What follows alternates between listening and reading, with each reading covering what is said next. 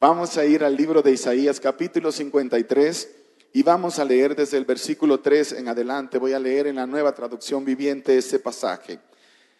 Isaías 53 desde el verso 3 en adelante. Fue despreciado y desechado, hombre de dolores, conocedor del dolor más profundo. Nosotros le dimos la espalda y desviamos la mirada. Fue despreciado y no nos importó sin embargo, fueron nuestras debilidades las que Él cargó, fueron nuestros dolores los que lo agobiaron. Pensamos y pensamos que sus dificultades eran un castigo de Dios, un castigo por sus propios pecados, pero Él fue traspasado por nuestras rebeliones y aplastado por nuestros pecados. Fue golpeado para que nosotros estuviéramos en paz, fue azotado para que pudiéramos ser sanados. Todos nosotros nos hemos extraviado como ovejas. Hemos dejado los caminos de Dios para seguir los nuestros. Sin embargo, el Señor puso sobre él los pecados de todos nosotros. Fue oprimido y tratado con crueldad. Sin embargo, no dijo ni una sola palabra. Como cordero fue llevado al matadero y como oveja en silencio ante sus trasquiladores, no abrió su boca. Al ser condenado injustamente se lo llevaron. A nadie le importó que muriera sin descendientes, ni que le quitaran la vida a mitad de camino. Pero lo hicieron, lo hirieron de muerte por la rebelión de mi pueblo. Él no había hecho nada malo y jamás había engañado a nadie, pero fue enterrado como un criminal fue puesto en la tumba de un hombre rico. Formaba parte del buen plan del Señor aplastarlo y causarle dolor. Sin embargo, cuando su vida sea entregada en ofrenda por el pecado, tendrá muchos descendientes, disfrutará de una larga vida y en sus manos el buen plan del Señor prosperará. Cuando vea todo lo que se logró mediante su angustia, quedará satisfecho y a causa de lo que sufrió mi siervo justo, hará posible que muchos sean contados entre los justos, porque Él cargará con todos los pecados de ellos. Yo le rendiré los honores de un soldado victorioso, porque se expuso a la muerte, fue contado entre los rebeldes, cargó con los pecados de muchos e intercedió por los transgresores. El título del mensaje para esta hora es la historia de una Pascua. Padre, gracias por esta bendición que tenemos de reunirnos como familia para estudiar tu palabra en libertad. Ayúdanos a entender cuál es el mensaje para nosotros hoy. Que no nos preocupemos por lo que esta palabra tiene que decir para la persona que está al lado. Que nos enfoquemos en primera persona. Y luego tengamos el gozo de compartir las buenas noticias. Te lo rogamos en el nombre santo de Jesús. Amén, Señor. Cuando nosotros le echamos un vistazo a lo que está sucediendo en el mundo hoy, no nos quedan otras alternativas más que entrar en pánico, a menos que pudiéramos tener una esperanza, una visión diferente. Este viernes nuestro equipo estuvo regresando de una campaña de una semana que tuvimos en Costa Rica y recién llegamos a Texas. El primer mensaje que recibí de una hermana fue, Pastor, ora porque acaba de suceder otra masacre en los Estados Unidos. Una escuela, una vez más, había sido el escenario principal para que el enemigo de las almas tratara de traer angustia y dolor a cientos de familias y por supuesto a toda una nación. Los Estados Unidos de Norteamérica, así como el mundo en el que vivimos, están en crisis. Y es una crisis por la realidad de que los seres humanos se han apartado de Dios. La humanidad ha escogido una relación con Dios a la distancia. Y si usted me sigue, podrá comprender de qué, de qué se trata, por qué pienso de esa manera. Una relación con Dios a la distancia es la relación donde todo el mundo casi cree en Dios. El 95% de la gente que tú te encuentras tiene de alguna manera algún tipo de relación con Dios. Creen en Dios de alguna forma, aunque la mayoría de ellos de forma equivocada. El creer común que nosotros usamos es el creer que no tiene ningún tipo de confirmación y de seguridad. Por ejemplo, Cuando tú te ves con un amigo, puedes decirle, yo creo que mañana voy a ir al, shopping center, voy a ir al, centro, de centro comercial a comprar unos zapatos. Ese creo que mañana voy a comprar unos zapatos implica que hay una probabilidad, hay una posibilidad, pero no hay ninguna certeza, no es seguro. Cuando la Biblia habla de creer, habla de seguridad. Cuando yo digo yo creo en Dios, estoy hablando de una certeza. Creo tiene que ver con fe. Fe tiene que ver con confianza. Confianza tiene que ver con conocer. Conocer tiene que ver con pasar tiempo. Es imposible que yo diga que conozco a Dios cuando no tengo tiempo para Dios. Es imposible que digo que tengo una relación con Dios cuando ni siquiera tengo tiempo para venir a decir, Dios, tú eres bueno y maravilloso, eres incomparable, tu misericordia es para siempre, a través de un canto, a través de una alabanza. Es imposible que yo diga que lo conozco y que somos amigos cuando nuestra relación es una relación de una sola dirección. Dios preocupado por mí, Dios pendiente de mí, Dios buscando la manera de bendecir mi vida ahora y de darme una vida eterna, pero yo estoy tan ocupado que realmente no tengo tiempo ni siquiera para agradecerle a Dios. Y no quiero que te sientas aludido porque no es tu situación solamente, es la situación de la humanidad. Lo que leímos en Isaías capítulo 53 se conoce como el, capítulo del Evet Yavet, el siervo sufriente de Jehová. Es uno de los capítulos más controversiales de la Biblia. Todavía para un judío hoy esto es totalmente inaceptable. Cuando tú le dices a un judío, aquí está la evidencia de que Cristo Jesús es el siervo sufriente de Jehová, el que fue anunciado desde la antigüedad, el que vino para pagar el precio de los pecados de todos nosotros, ellos te van a decir, estás equivocado, porque hay un principio claro que es justicia. Y este pasaje no implica justicia. La justicia implica que el que la hace, la paga. El que cometió el crimen tiene que pagar por el crimen que cometió. ¿Cómo es posible que me estás hablando de un Mesías que viene a pagar por el pecado de otras personas? Todo lo contrario, el Mesías viene para gobernar, viene para reinar, viene para establecer su dominio en la tierra, no para morir por los seres humanos. Por eso en Israel todavía hoy se está esperando la venida del Mesías. El Mesías vino y no lo comprendieron porque nunca se enfocaron en conocerlo personalmente.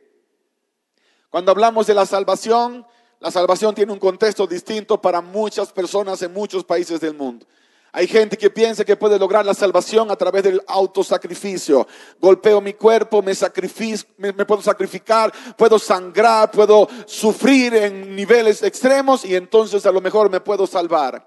Hay otros que buscan la salvación a través de la religión. Si soy un gran religioso, a lo mejor puedo lograr salvarme al final de la historia. Pero la Biblia dice que hay un solo camino establecido para lograr llegar a ese lugar. Ese camino no tiene nombre de iglesia, no tiene nombre de nación, no tiene nombre de sistema religioso. El nombre es una persona, se llama Jesucristo. Él dijo, yo soy el camino, yo soy la verdad, yo soy la vida. Nadie puede recibir salvación si no es a través de Cristo Jesús. Y la buena noticia para nosotros es que la salvación está disponible en esta hora para cada uno de nosotros. Gracias a que Cristo Jesús pagó en la cruz del Calvario el precio de la salvación de todos nosotros. Y eso te incluye a ti. Pareciera que le di una mala noticia a ustedes.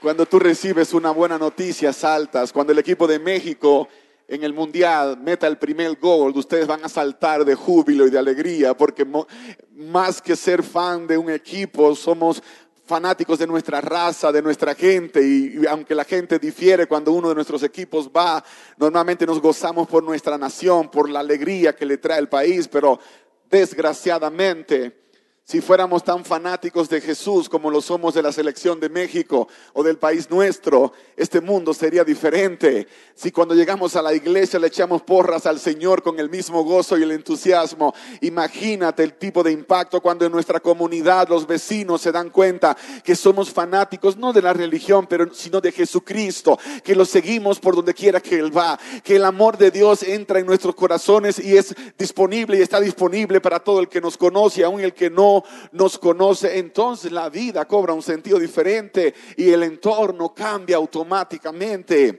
La historia maravillosa del plan de salvación comenzó en el jardín del Edén. En el Edén, cuando nuestros primeros padres pecaron, Dios hizo una oferta.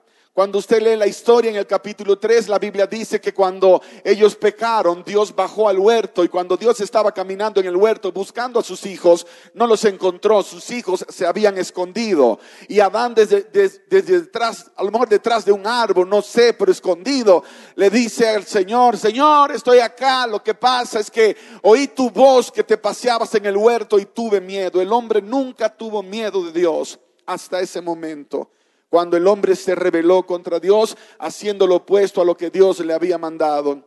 Eva, a su lado, comenzó el proceso de Dios para restaurar al hombre. Pero ¿qué pasó? ¿Por qué se están escondiendo? ¿Acaso comieron del árbol que les dije que no coman? Y Adán dijo, bueno, sí, comí, pero pues la esposa que me diste por compañera, ella, ella me, me inspiró, me motivó a hacerlo y no me pude resistir. Así que, pues sí soy culpable, pero ella es más culpable. La cobardía de la humanidad comienza a salir. El problema se le echa al otro y no asumo responsabilidad absoluta. Dios le sigue la corriente, va con Eva. Eva, ¿qué pasó?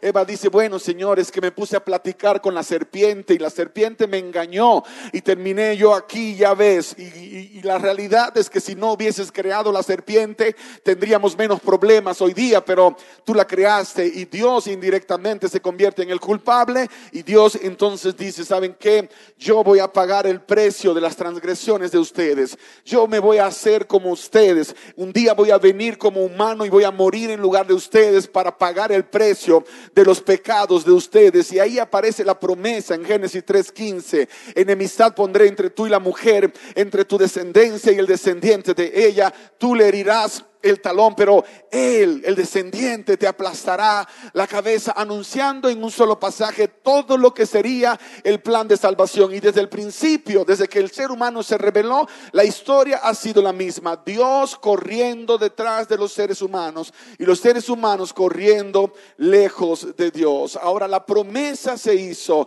y Dios siempre cumple sus promesas. La muerte que tú experimentas hoy día es temporal. Porque todos tenemos esperanza de vida, no solamente porque vamos a la presencia del Señor, sino porque hay una resurrección garantizada con cuerpos inmortales restaurados a como éramos antes del pecado. Pero la realidad es que el proceso de Dios para salvar a la raza humana no está sujeto solamente a Dios, también está sujeto a nosotros, los seres humanos. Si no lo recibimos, en vano murió Jesús por ti. Si no le das la oportunidad de que sea tu Señor y tu Salvador, en vano murió Jesús por ti. Te va a doler esto, pero la mamá de Jesús no murió por ninguno de nosotros.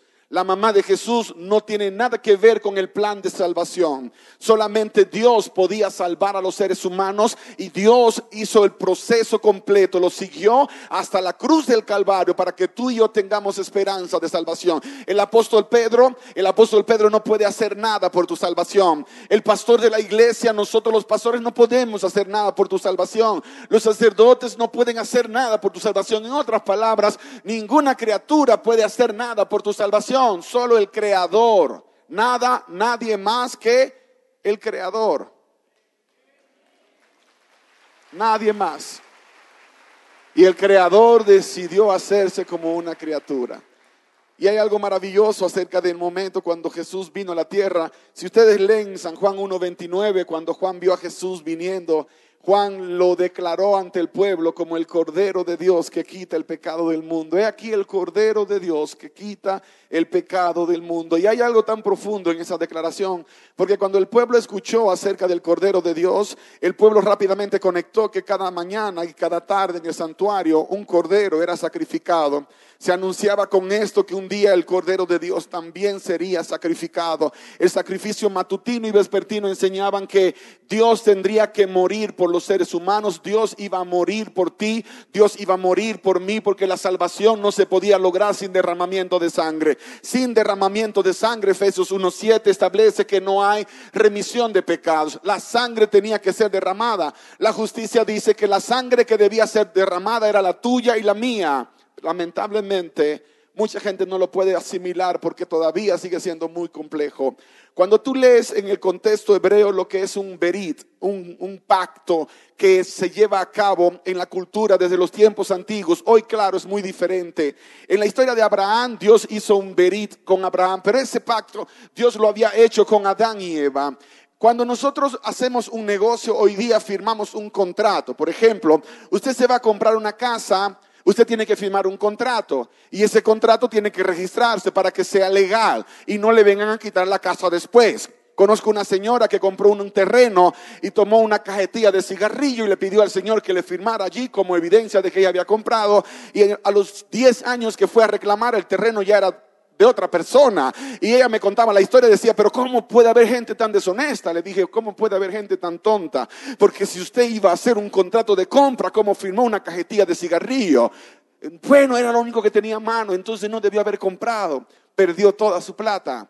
Nosotros los seres humanos a veces no entendemos el concepto de un pacto, un pacto con Dios, cuando haces un convenio con Dios. En los tiempos de Abraham el convenio tenía que ver con el sacrificio de un animal. Si yo tenía una tierra y te invitaba para que la trabajaras. Yo te decía, hermano Juan, el 30% del fruto es tuyo como pago por trabajar mi tierra, 70% es mío. Así que te doy la tierra, te doy la semilla, te doy todo, solamente trabájala. Y tú decías, bueno, claro, le entramos al negocio. Entonces buscábamos a unos cuantos testigos, tomábamos un cordero y lo cortábamos por el torso, por la mitad. Poníamos una parte a un lado, la otra parte al otro lado y luego ambos pasábamos a través del cordero. Si ambos pasábamos, el convenio había sido sellado con sangre. Ahora, ¿qué establecía la ley del Berit? Que si uno de los dos violaba el convenio, la ley autorizaba a que lo mataran de la misma manera que mataron al cordero. Ahora bien, entre la, la humanidad y Dios se firmó un convenio. ¿Quién violó el convenio? ¿Lo violó el hombre o lo violó Dios? ¿A quién le correspondía morir? ¿Al hombre o a Dios? Y Dios decide morir por el hombre siendo que el hombre lo traicionó, siendo que el hombre le falló, siendo que el hombre violó el acuerdo, Dios decide morir por el hombre. Y eso es algo que me robó todo lo que yo podría decir de ego y de orgullo, porque a veces llegamos a creer que somos la gran cosa, que Dios nos escogió porque somos mejores o especiales. No fue porque somos mejores o especiales, fue porque nos amó tanto que no pudo resistir la idea de vivir separados de nosotros. Dios amó tanto al mundo que entregó a su Hijo unigénito para que todo aquel que en Él crea no se pierda, sino que tenga vida eterna. Y entonces Dios decide venir, Dios decide nacer y cuando Dios nace, la humanidad ni cuenta se dio. Unos cuantos pastores de Belén se dieron cuenta de que el rey había nacido. Unos sabios paganos se dieron cuenta que el rey del universo había nacido, pero el pueblo de Dios ni, ni cuenta se dio. La humanidad no lo reconoció. Dios, siendo el rey, el dueño de todo, nació en un pesebre. Los que han ido a Israel, los que hemos tenido ese privilegio de visitar, sabemos que era una cueva. No era un hotel cinco estrellas. No era tan lindo como se presenta a veces en Navidad. Hasta le ponemos nieve alrededor y lo ponemos tan blanco y hermoso. No, él nació en el lugar donde los animales nacían. Nació como si fuera un animal entre animales. Ni siquiera le dieron la, sala principal del palacio. Ni siquiera los sacerdotes de la época hicieron preparación para que el rey del universo naciera, a pesar de que lo trataron como animal, a pesar de que no lo reconocieron, a pesar de que él sabía que lo iban a maltratar, no se negó, nació por amor a cada uno de nosotros. Pensó en nosotros y dijo, vale la pena, vale la pena morir aunque solo uno me reciba aunque solo uno me abra los brazos, vale la pena. Vivió como ninguno de nosotros. A veces se encontró en situaciones donde él mismo decía, las zorras tienen cuevas, las aves de los cielos tienen nidos, pero el Hijo del Hombre, el Hijo de Dios no tiene ni siquiera donde recostar su cabeza. Y aún así no cambió de parecer. El único momento de gloria que yo veo en la vida de Jesús, que le dieron honra, porque todos fueron gloriosos, pero que le dieron honra, que los seres humanos reconocieron su grandeza, su majestad por un momento. Fue aquel día cuando Jesús entró en Jerusalén montado sobre aquel asno. Muchas veces leemos la historia y la historia pasa por delante de nosotros como que realmente era una historia común y corriente. Pero si tú lees los versos 6 al 11 del capítulo 21, la palabra de Dios te muestra detalles que te hacen temblar. Los dos discípulos hicieron tal como Jesús les había ordenado. Llevaron la burra y su cría, pusieron sus prendas sobre la cría y Jesús se sentó allí. De la multitud presente, la mayoría tendió sus prendas sobre el camino delante de él y otros cortaron ramas de los árboles y las extendieron sobre el camino. Jesús estaba en el centro de la procesión y toda la gente que lo rodeaba gritaba, alaben a Dios por el Hijo de David, bendiciones al que viene en el nombre del Señor, alaben a Dios en el cielo más alto. Toda la ciudad de Jerusalén estaba alborotada a medida que Jesús entraba trava ¿Quién es este? preguntaban. Y las multitudes contestaban, es Jesús, el profeta de Galilea. Ahora haz una pausa y pon tu atención en esto. Cuando Jesús entró aquel día en Jerusalén, es muy probable, aunque la Biblia no da todos los detalles, que quienes lo acompañaron fueron los testigos de la obra gloriosa que él vino a hacer en esta tierra. Los ciegos que Jesús había sanado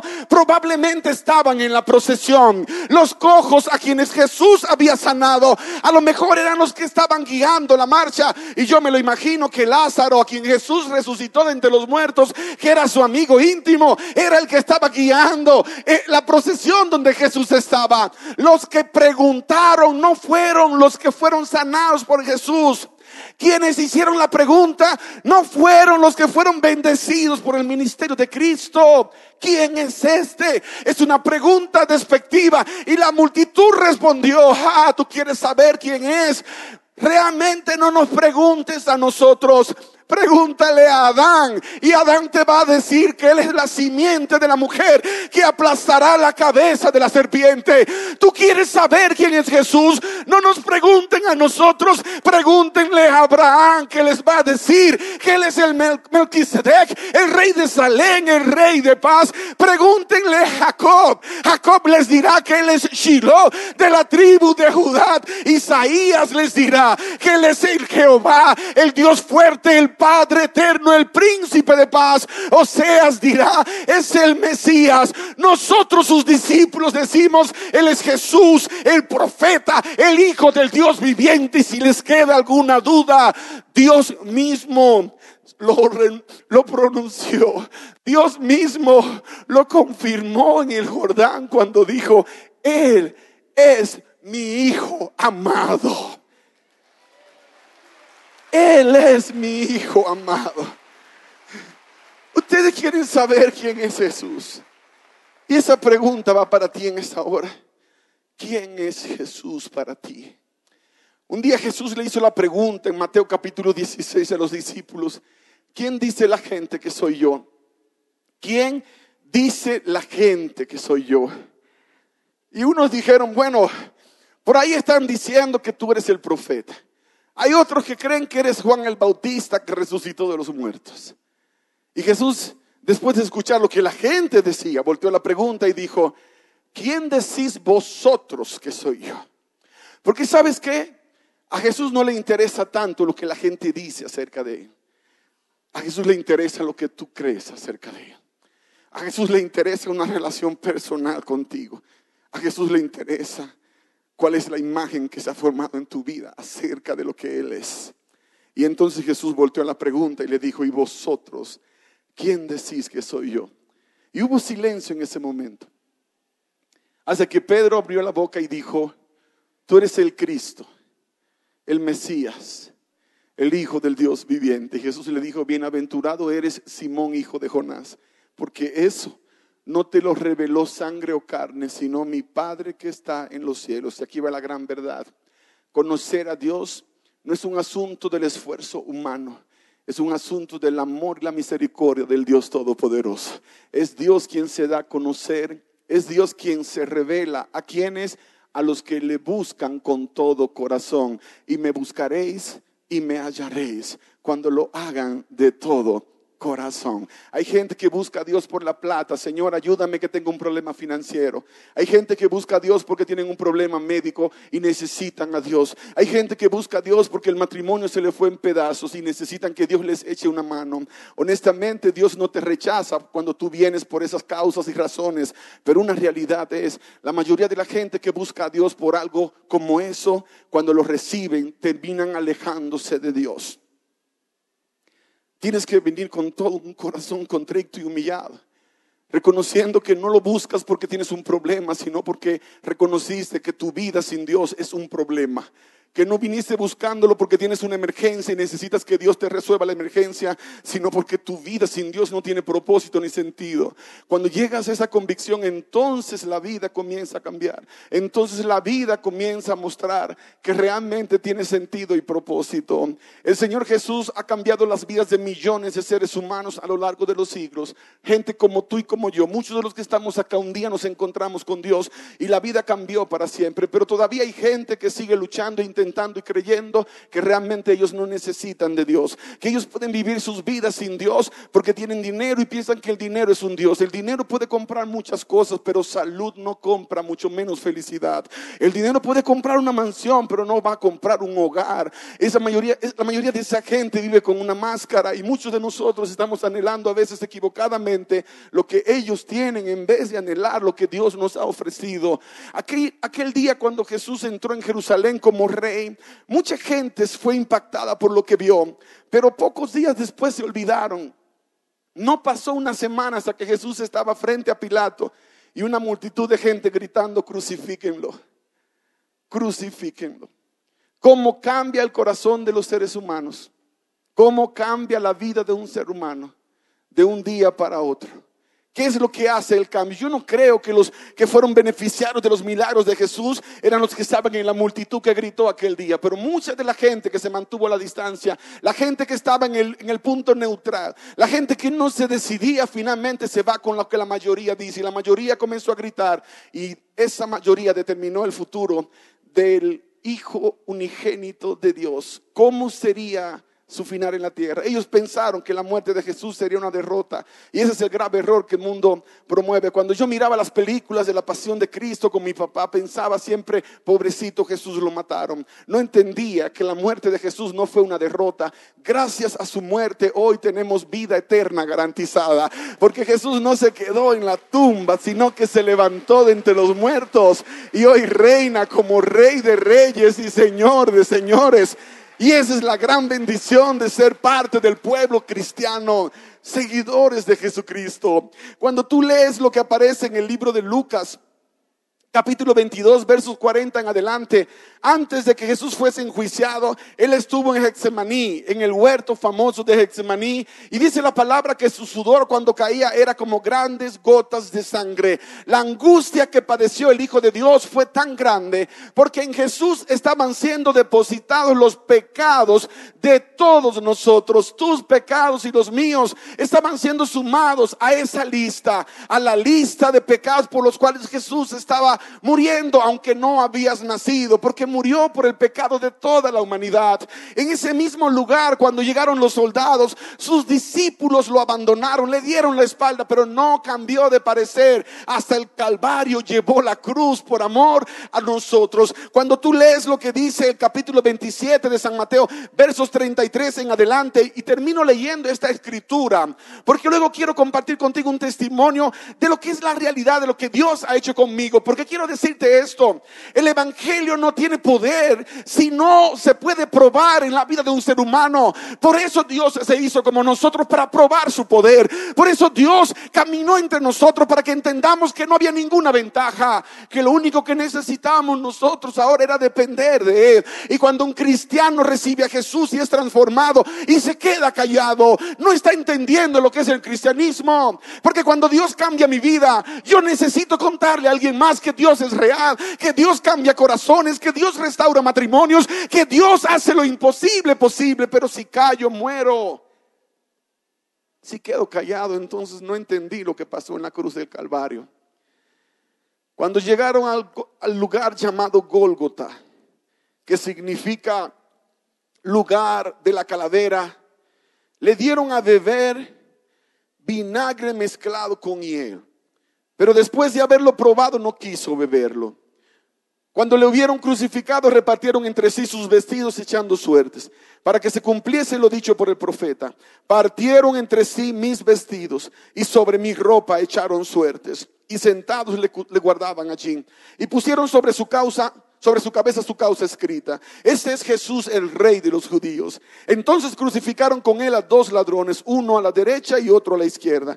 Y los que estaban le injuriaban, los que pasaban le injuriaban, meneando la cabeza y diciendo, Tú que derribas el templo y en tres días lo reedificas. Sálvate a ti mismo si eres hijo de Dios. Desciende de la cruz. De esta manera también los principales sacerdotes, escarneciéndole con los escribas y los fariseos y los ancianos, decían, a otros salvó, a sí mismo no se puede salvar si es el rey de Israel, descienda ahora de la cruz y creeremos en él. Confió en Dios, líbrele ahora si le quiere, porque ha dicho, soy hijo de Dios. Lo mismo le injuriaban también los ladrones que estaban crucificados con él. Y desde la hora sexta hubo tinieblas sobre toda la tierra hasta la hora novena. Cerca de la hora novena, Jesús clamó a gran voz diciendo, Elí, Elí, lama sabactani, que significa, Dios mío, Dios mío, ¿por qué me has desamparado?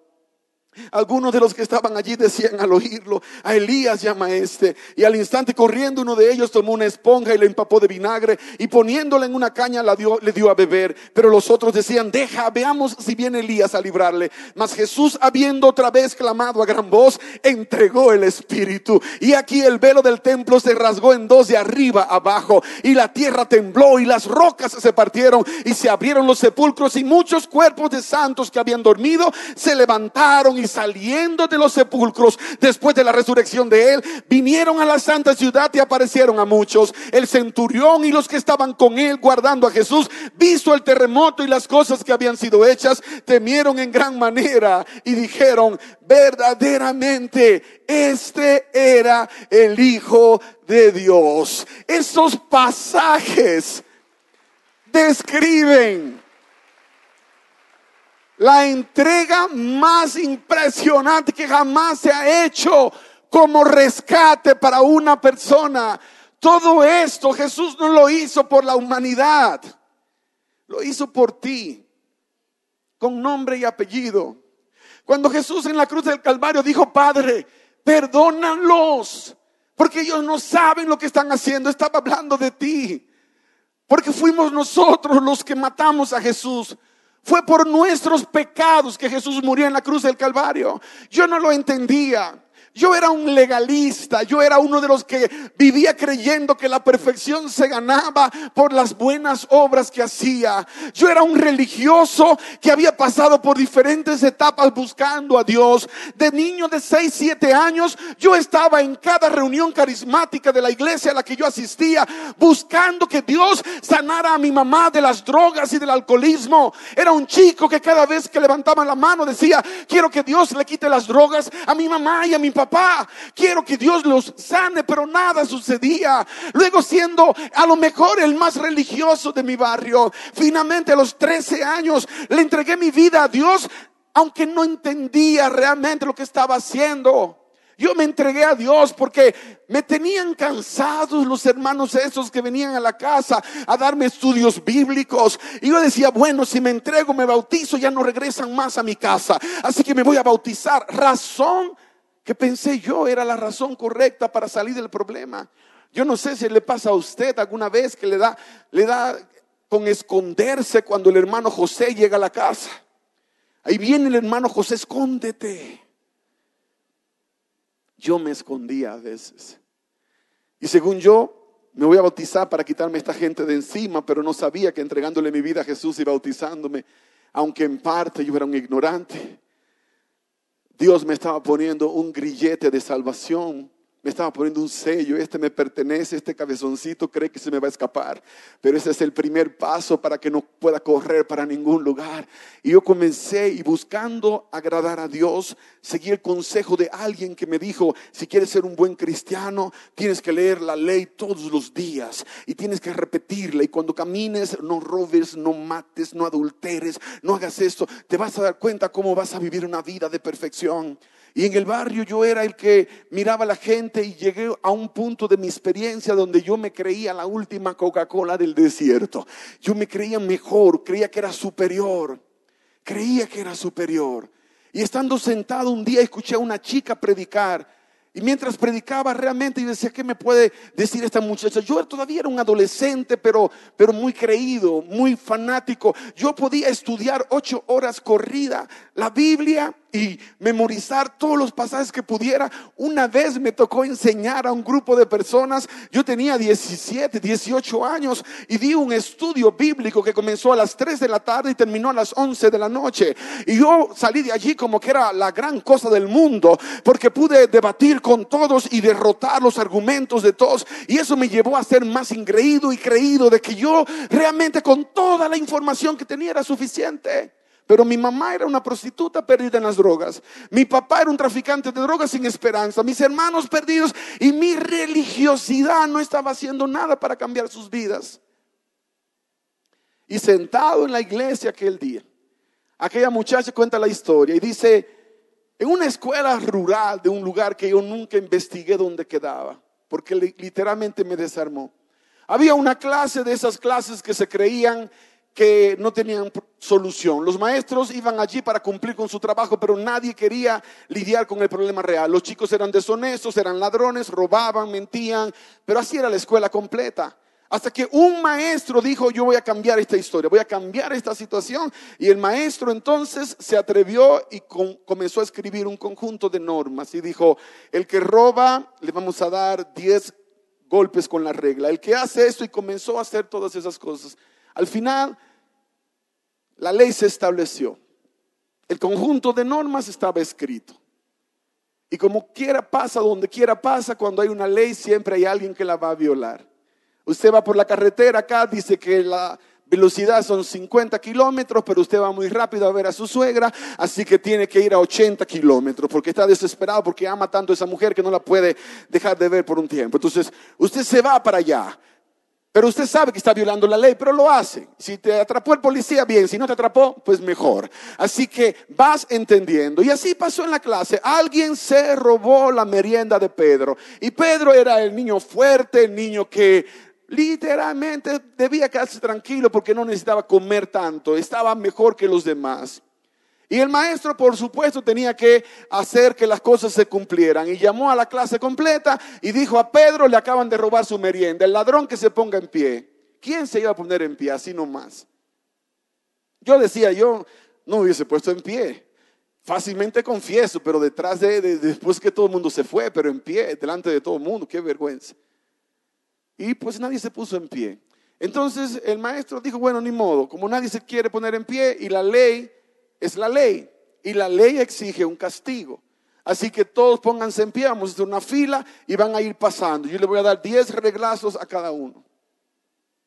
Y cuando tú le dices a un niño que le vas a pegar, a veces es peor que pegarle, porque la angustia de que le vas a pegar lo va a torturar más.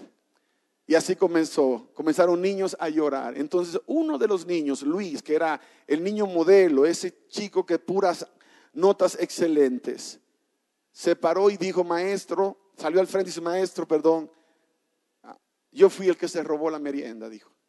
Castígueme a mí, no a mis compañeros. Yo, yo soy el culpable. Yo, yo fui. Y el maestro rápido dijo, este se quiere hacer de superhéroe, este quiere venir a cumplir con el papel de un héroe que salvó a los demás. No, le dijo, Luis, tú no te robaste la merienda, porque yo sé que tú eres un niño honrado. Tú no lo hiciste. Así que no hagas que yo te castigue por mentiroso. Y él dijo, maestro, sí robé la merienda déjeme que le explique. Yo vivo solamente con mi mamá. Mi mamá trabaja lavando ropas a los vecinos. A veces hay comida, a veces no hay. En casa llevamos casi dos días sin comer.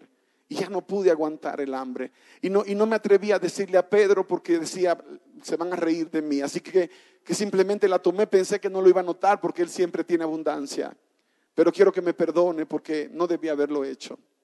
Y todos los niños escucharon esa historia y estaban compungidos porque no podían creer que el amiguito súper inteligente ni siquiera tenía comida para él. Y entonces dice la, la historia que la chica estaba contando que el maestro compungido le dice, me duele tanto decirte esto, pero igual tengo que darte el castigo, porque tú violaste la ley y la ley exige castigo. Así que pasa al frente y te voy a azotar. Y él pasó al frente, se quitó la camisa como correspondía, y el escenario fue más doloroso porque se podían contar sus costillas. Se notaba que el niño estaba en un estado de desnutrición. Y el maestro no sabía qué hacer, confundido en el momento, no sabía qué hacer. Cuando de repente uno de los chicos, llamado Pedro, el mismo a que le robaron la merienda, levantó la mano y dijo, maestro, por favor, le dijo, no castigue a mi compañero, yo lo perdono. Y el maestro dice, es que no se trata de eso, es que se violó una ley y la ley exige un castigo. Y el niño le dijo, pero la ley también acepta un sustituto. Deme a mí los azotes que le corresponden a Luis. Pero Pedro, a ti te robaron la merienda, sí, maestro, pero yo quiero recibir los azotes de Luis. Él es mi amigo. Y el maestro, confundido, pero entendiendo que era mejor alternativa, hizo pasar a Pedro al frente y comenzó a dar los azotes. Diez azotes, siendo el inocente, siendo aquel a quien habían ofendido, siendo aquel a quien le habían faltado. Y yo estaba sentado en la iglesia y yo quedé confundido. Yo quedé confundido porque yo entendía que yo estaba siendo súper obediente para ganarme la salvación que Dios me había dado, como una alternativa a pagar. Yo entendía que yo estaba siendo digno de lo que estaba recibiendo de parte de Dios. Pero cuando ella contó esa historia, en mi mente se conectaron todos los, los cables. La ley exigía que hubiese un castigo. La paga del pecado, dice la palabra, es muerte. Esa es la paga del pecado. Pero entonces Jesús viene y recibe la paga del pecado de Richard para que la dádiva de Dios ahora en Cristo Jesús sea vida eterna para Richard. Richard no se la ganó. Dios la ganó para sí mismo y la entregó como un regalo para todo aquel que quiere creer en Cristo Jesús. Por eso se llama sublime gracia. Por eso se llama misericordia. Por eso se llama plan de Dios para salvar. No fue el plan del hombre. Fue el plan de Dios. Yo quiero invitar al equipo de alabanza para que ellos vengan acá. Y esa canción que ustedes cantaron al principio, Sublime Gracia, yo quiero que ustedes me permitan escucharla una vez más. Pero mientras ellos vienen acá, yo te voy a hacer una invitación bien sencilla porque presentarte la verdad acerca del plan de salvación no tiene ningún poder salvífico a menos que tú lo recibas. La paga de tu pecado es muerte, te corresponde muerte eterna. Pero alguien pagó el precio de tu pecado. Alguien pagó para que tú tengas salvación. Pero ese pago no tiene ningún poder en ti a menos que lo recibas. Tú tienes que recibirlo.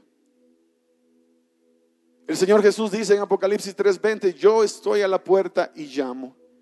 Si alguno oye mi voz y abre la puerta, yo entraré a él, cenaré con él y él conmigo. Lo voy a hacer parte de mi familia. Y cuando yo venga a establecer mi reino, va a ser parte de mi gobierno. Y mientras ese momento suceda, vivirás conmigo la eternidad. Solo hay una parte que se necesita completar en todo el proceso de salvación. La tuya. Una decisión que no puede tomar tu papá por ti. Una decisión que no puede tomar tu mamá por ti. Una decisión que no pueden tomar tus hijos por ti. Es una decisión que solamente tú puedes tomar. Cuando yo entregué mi corazón a Jesús de verdad, comenzó un proceso en mi vida que finalmente terminó sacándome de, la religiosidad. Y yo comencé a tratar con amor a toda mi familia. Mi papá, mi mamá, que he contado esas historias anteriormente acá, mis hermanos, entregaron sus vidas a Cristo Jesús. Y gente de diferentes países y naciones comenzaron a conocer a Jesús, el Jesús de la gracia, el Jesús de la misericordia, el Jesús que pagó el precio de nuestros pecados. Y lo único que necesito ahora es querer vivir con Él todos los días. Y Él va a obrar en mí tanto el querer como el hacer por su buena voluntad. Y Él va a ir perfeccionando mi carácter. Tú dices, yo quisiera entregarle mi vida a Dios, pero todavía no, porque hay tantas cosas que tengo que cambiar. Si tú crees que puedes cambiar para venir a Dios, si cambias sin Dios, puedes vivir sin Dios. Pero la verdad es que todo cambio que haces es superficial. Los cambios genuinos vienen de lo más profundo del ser y solamente Dios los produce. Él dice, vengan a mí todos los que están trabajados y cansados. Yo los haré descansar. Y yo te hago la pregunta en esta hora. Quisieras darle una oportunidad a Jesús de que sea el Señor de tu vida, de que sea tu papá, tu Dios, tu Salvador Deseas darle la oportunidad de que Él te entregue ese regalo de vida eterna, regalo que nadie más te puede dar, solamente Jesús, pero solo tú puedes tomar la decisión. Y esta es una invitación que no es para los miembros de la iglesia que tomaron su decisión por Jesús hace tiempo. Esta invitación es para aquellas personas que todavía no se han atrevido a declarar públicamente a Jesús como su Señor y Salvador. En otras palabras, esta invitación es para ti. Y yo te quiero hacer en el nombre de Jesús la invitación a venir conmigo aquí al altar, porque yo quiero orar por ti. Ponte en pie allí donde estás, si tú quieres decirle a Jesús, Señor, te entrego mi vida.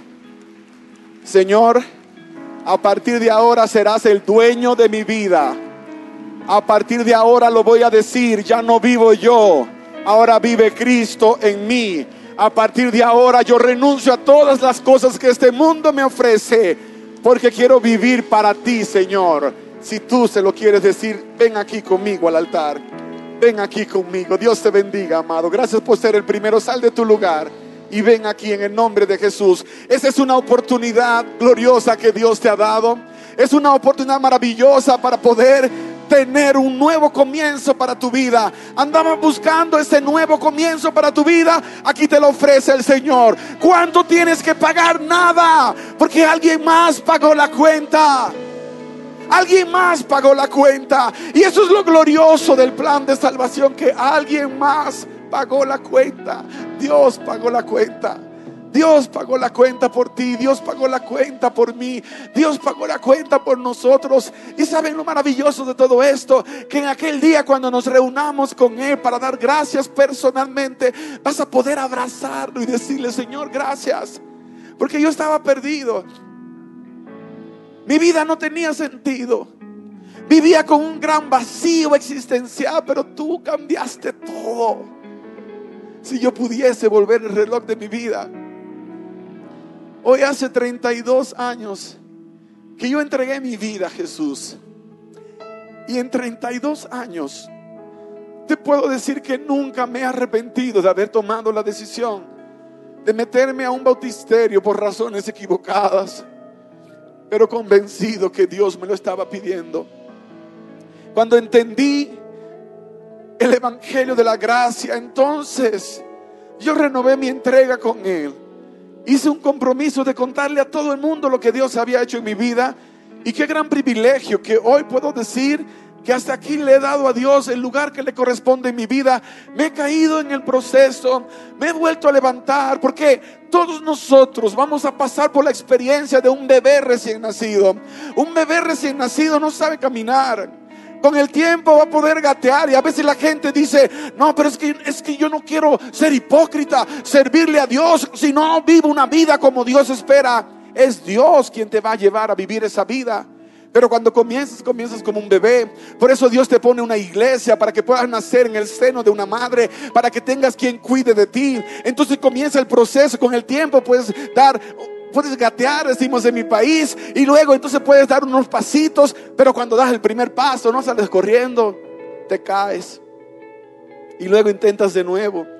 Y luego llega el momento que vas a correr y no hay quien te aguante en tu casa.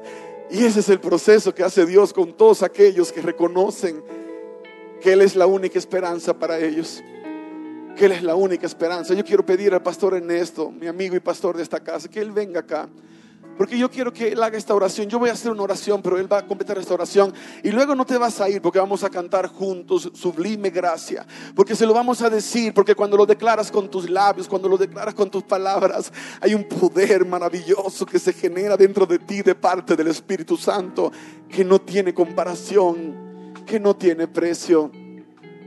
Pero antes de hacer la oración con ustedes, yo siento en mi corazón que todavía quedan personas aquí que están peleando. Estás peleando con Dios. Sientes que Dios te está haciendo una invitación directa con nombre y apellido, pero sientes una batalla, una lucha en este momento. Ni siquiera te puedes parar. Tus piernas no se pueden mover. Yo quiero decirte que, que te entiendo. Porque esa es la lucha espiritual, la guerra espiritual. Pero te tengo una buena noticia. No te tienes que ir de este lugar con el sabor amargo de la derrota. Basta con decir en el nombre de Jesús, hoy derroto al enemigo de las almas y le entrego mi vida a Cristo Jesús. En el nombre de Jesús, hoy derrotas a quien te ha tenido atado, atada por muchos años. Y te vas a levantar y vas a venir al altar siendo más que vencedor, más que vencedora en Cristo Jesús. Ahí está ese chico. Dios te bendiga, hijo. Gracias por atreverte. Gracias por atreverte.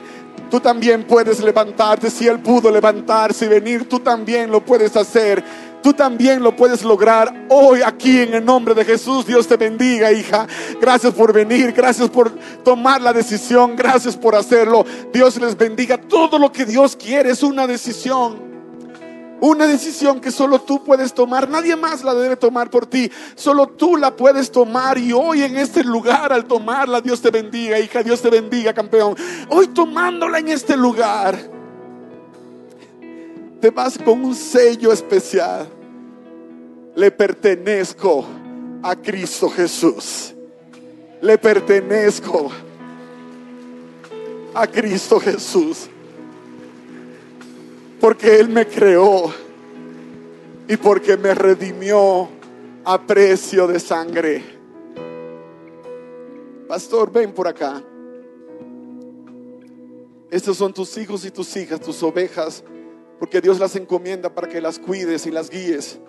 Y aquel día cuando lleguemos delante de nuestro papá, ustedes podrán sonreír con su pastor diciendo, y yo que no quería ir a la iglesia ese día y yo que no quería ir, puse tantas excusas, pero este hermano Pancho, ese hermano no se rinde, insistió, insistió y aquí estoy.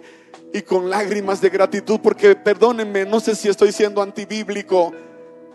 Hay quienes dicen que en el cielo no vamos a llorar, pero yo sí creo que vamos a llorar, porque Dios nos creó con la capacidad de llorar, pero no vamos a llorar de tristeza ni de dolor vamos a llorar de alegría. Y no hay lágrima más sabrosa que la lágrima de un corazón agradecido. Y Dios enjugará toda lágrima, porque Dios vendrá y va a ser el que seque las lágrimas de tu rostro, esas lágrimas de gratitud, esas lágrimas de alegría. Amén. Muchas gracias, Richard. Yo quisiera hacer una oración con ustedes. Saben, para nosotros es una gran bendición y un gusto que puedan estar aquí al frente. Y, lo que han escuchado hoy solamente no es otra cosa que el amor de Dios por nosotros. Y la palabra de Dios dice que todos los que le reciben, los que creen en su nombre, Dios le da la autoridad, la potestad de ser llamados hijos de Dios. Y lo que hoy tú estás pasando esta mañana es algo muy especial en tu vida. Es algo que va a trascender tu vida no solamente es algo que tú vienes porque alguien te invitó, sino realmente comprender que Él quiere tener comunión con nosotros y tener vida eterna. Así que queremos hoy hacer una oración por ti. Y queremos pedirte que tú hoy le puedas decir a, Jesús, ¿verdad? En tu corazón, necesito de ti. Que Él pueda tomar el control de tu vida. Y quiero invitarte a que para no distraerte puedas cerrar tus ojos esta mañana. Y si no los quieres cerrar está bien. Pero lo que yo quiero invitarte es que tú hoy puedas decirle a Jesucristo que Él entra a tu corazón. Yo quiero invitarte a que después de mí puedas repetir esta oración. Y más que las palabras, de verdad, tú le digas con tu corazón a Jesucristo, necesito que entres a mi vida. Y puedes decirlo después de mí, por favor, Señor Jesús. Esta mañana yo quiero pedirte que tú entres a mi corazón. Yo reconozco que te necesito. Yo reconozco que sin ti me he equivocado, he fallado y te quiero pedir que me perdones por lo que he cometido, por toda ofensa y por todo pecado. Y hoy te pido que cambies mi vida. Te pido que tomes el control de mi vida, de mi familia, de mis necesidades. Necesito de ti. Y es el momento para que tú puedas expresarle a Él una oración de decirle, Dios, necesito de ti. Necesito que tomes el control, que me ayudes. Necesito de ti. Quiero esa paz, quiero ese gozo. Quiero que cambies mi casa, mi familia. Señor, esta mañana, Padre, hoy pedimos que tú bendigas a cada persona y amigo que está aquí, Señor. Padre, que tu presencia llene sus vidas, Padre.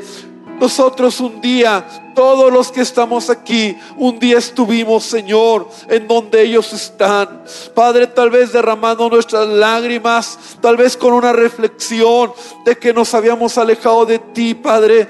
Tal vez con una necesidad. Pero, Señor, tú no nos defraudaste, tú transformaste nuestra vida, tú cambiaste nuestro futuro, Señor. Tú nos diste una perspectiva diferente de la vida, Padre, porque tú deseas bendecirnos.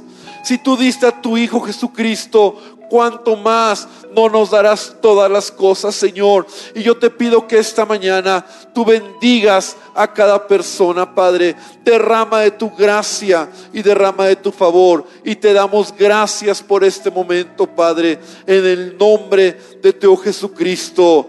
Amén y amén, Señor.